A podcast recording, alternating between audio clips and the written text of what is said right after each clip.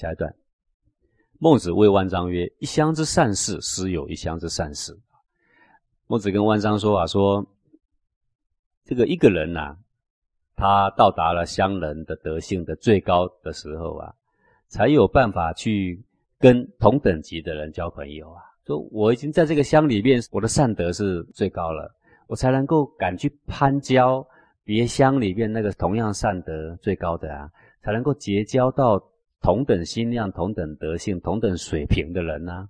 一国之善事，实有一国之善事。我的德性已经是一国里面的最高超，我才能够结交到别国的那个最高超的人呐。啊，天下之善事，实有天下之善事。我的德性已经是天下里面的高超，那么我才能够结交到同等的人呐。这段话是说，你是什么样的人，才能交到什么样的朋友啦？龙配龙，凤配凤嘛，啊，这个是物以类聚，一定的道理啦。好，那什么是一乡之善事呢？比如说。一种在乡邻里面时时爱护乡民的人呐，为乡民的利益打拼的人呐，啊，这样的人在乡里面势必是个好人呐。但是对于别乡而言，倒不一定。然后我们举个简单的例子来说，就是说，国家要在我们的乡里盖一个垃圾场，然后呢，有爱乡的人就起来反抗，集结很多人马跟政府对抗。为什么？因为我要爱护我乡里的人。那么这个情况，他对于他自己的家乡来说，肯定是个好人嘛，对不对啊？呃，抛头颅洒热血嘛，啊！但是问题是，对于别乡的人来说呢，哎，垃圾场不盖你家，那盖谁家呢？终究要盖一个家，好，那最后被他推翻了，盖到别的乡去。对别乡而言，这个人就是罪人了，你知道吗？啊，所以说一乡之善事啊，你的心量就一乡这么大，你结交就是一乡这么大；你的心量是一国这么大，你结交就是一国这么大的德性的人呢，有天下之善事的心量，才能够结交天下的。善事啊，哦，所以想要结交什么朋友啊，什么德性的，那你自己呢，先要成为那样的人呐。以有天下之善事为未足，又上论古之人。那么求学问不是这样就满足了，因为天下级的这种善事，还未必是古圣先贤那样的层级的人呐，对不对？那古圣先贤那样的层级的人，未必我能够认识他，他在哪里我也不知道啊。所以我认为我不足啊。啊，这个过去我不断的归列三教经典，就这个道理呀。我知道必有一个天下真理在呀，但是懂这个真理的人在哪里呀？哎呀，既然找不到，那就从经典上来下手吧。所以上论古之人呐，上推古人，想要跟古人交朋友，我想要知道他脑袋里装什么，他的德性在胸怀里怀什么啊？诵其诗，读其书，不知其人可乎？那么你想跟他交朋友，你是凭什么？你就靠他的传记呀，对不对？遗留下来的经论呐。然后你读有关他的诗，你读有关他的书啊。那如果是这样就可以交朋友吗？不行的。不知其人可乎？你不知道这个人所处的背景如何，你不知道他的品格啊，你就无法定论。是以论其事也，是上游也。所以必须推论他的世代。什么世代？是什么意思？你想跟一个人交朋友，你知道他伟不伟大？你必须进入他的时代的背景，研究他的时代的背景，研究他所处的环境。你进入那个时空啊，好比。我研究孔子，我就要想啊，我现在身处在一个很多国家的中间，每一个国家的诸侯啊，都是鱼肉相明的嘞，都是高高在上，随时大笔一挥，你人头要落地的呀，对不对？然后我到这里想要实行我梦想，那里想要实行我梦想，结果都是沦落到他们想利用我而已啊。然后我到这个国家有那么多的臣在嫉妒我，我到那个国家还有那么多的臣又在嫉妒我，那我去到哪里才不能够不见杀呢？还能够传扬我的学问呢？啊，所以你就必须去论他的世代，他所处的环境背景，他遭遇到哪一些人？比如说他遭遇到杨虎啊，有没有？好，遭遇到桓魁呀，好几次死里逃生啊。各位，你一辈子你遭遇过几次死里逃生的？啊，那种拿着刀可以杀你的头的，你很少碰到吧？那个孔子是天天碰到啊。好比我们在说，我们学关公啊，那种大义。你只是这样读书，你看不懂。各位，关公出生入死三千次的战役呀，三千次，各位你懂吗？这样讲你不会懂。你要进入那个战场，现在两军对阵，我是里面的大将军，然后我要带着我的兵将往沙场里面去，你面对的是什么？是刀是枪哎，血淋淋的呢，就往你胸膛刺了呢。三千次躲过这三千个大劫，还有这种勇气魄力，还可以勇往直前的，抛头颅洒热血，死都不惜的。请问啊，这种人啊有几个啊？就是你要去论他的环境背景，这样你才知道哦，这个人的德性不得了啊，不是你们随随便便批评的啦啊！很多学佛的人看不起这个关公啊，说他杀人这么多啊。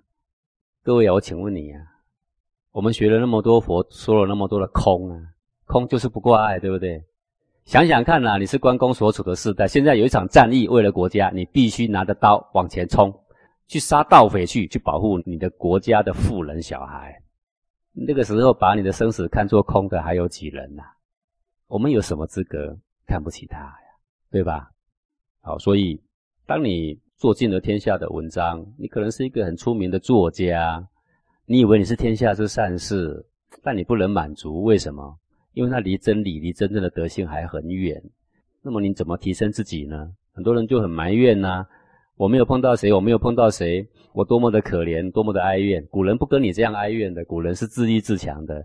我碰不到这样的人，问我怎么办呢？那我诵其诗，我读其书，我从里面可以得到精髓，我推演他的世代时空的背景，我设身处地就想象我就是他，我这个时候还能够树立起德性吗？啊这章呢是在讲说，一个人要不断的往上提升啊，这种学习态度，而最终呢，那个真理在哪里呢？要回到经典里边去比对、去探讨。古圣先贤能够把这部经留下来，都是经过好多好多古圣先贤的检验，真确无误。这个道理呢，可以流传于世间，才被编列为经。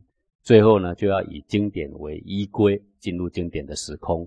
去探讨古人那么坚持、坚持这些东西的用意为何啊？我们才能够了解他的气节的所在啦啊！下一段，齐宣王问卿啊，齐宣王问为卿之道啊，卿就是国里边最高的官了啊，卿比大夫还要高啦。好，有六卿，六位治国的最高的官员，就叫做六卿嘛啊。孟子曰：“王何卿之问也啊？”孟子就问啊，他说：“你问的是哪一种卿的为卿之道啊？”王曰：“卿不同乎？”齐宣王就说：“卿还有不同吗？卿就是卿嘛。”曰：“不同，有贵戚之卿，有异性之卿。说不同的，有贵戚之亲跟异性之亲的不同。什么叫贵戚之亲？贵戚之亲就是说同姓的。什么是同姓的啊？就是说我的王位是世袭而来的，其实这个王位不是我一个人的。”是我们这个贵族的这个家族的，只要同姓的这个家族，天下是我们共同的。还有一种是异姓之亲，异姓之亲就是他为卿是因为他有贤德，所以被王聘请来当卿的。那姓氏不同，那是外人。贵戚之亲就是自己人。王曰：“请问贵戚之亲？”那么齐宣王说：“那贵戚之亲怎么为卿之道？”啊，曰：“君有大过则谏，反复之而不听，则易位。”孟子说了，说这个话很大胆了，各位啊，好，我们要想想看啊，各位，你说我们要进入那个时空、那个环境啊，就像刚刚所说的，论其事也啊。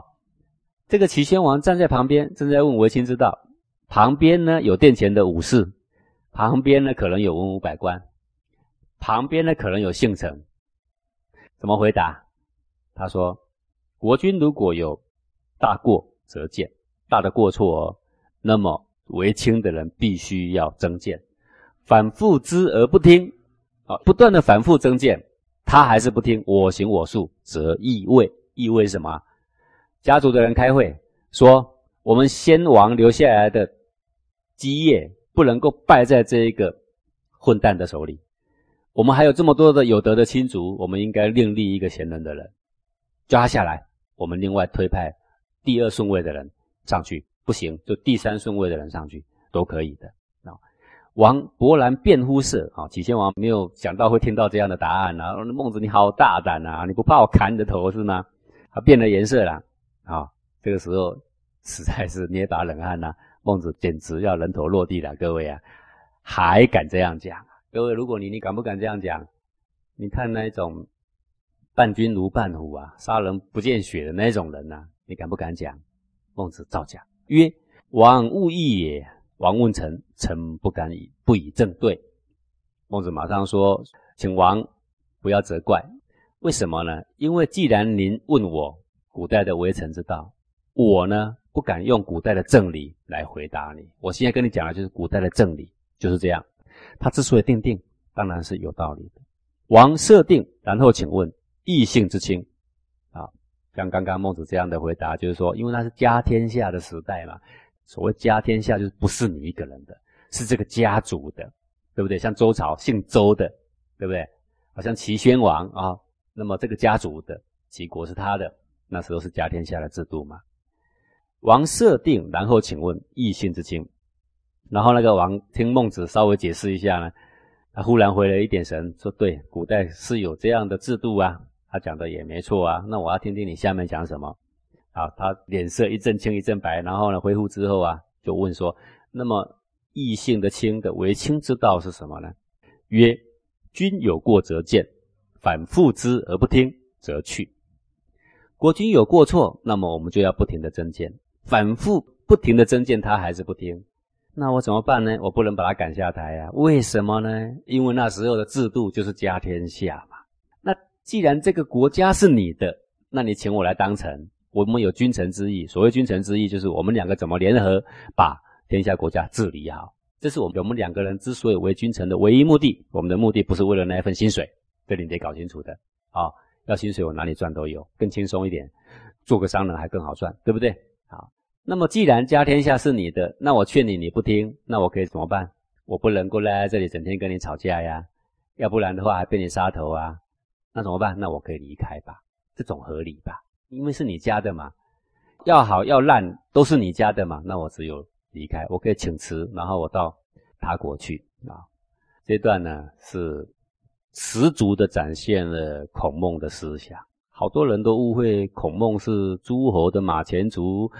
孔孟是拍诸侯的马屁，为的就是要谋得一份的俸禄。那我告诉你，你是完全没有读《论语》《孟子》的啦。《论语》《孟子》里面像这样的这么明白的、笃定的告诉你孔孟的思想的的机会是很多的。像这一段短短的，那你很明白孟子的思想是什么？是拍马屁吗？没有，一点都不拍马屁的，直接告诉你说，是公天下的话如何，是家天下的话是如何。啊，如果是贵戚之亲，反复之而不听。大家要有勇气，家族开会叫他下来。如果是异性之亲，反正家是你的，那么我职责是增谏，增谏不听，那我去可以吧？哦，这个就有一点像什么呢？各位有一点像现在的公司啊。各位你去一个公司上班哦，公司有董事长啊，有什么什么，对不对？他是私人开的，那这个公司纯然就他家的。那你去他的公司服务上班。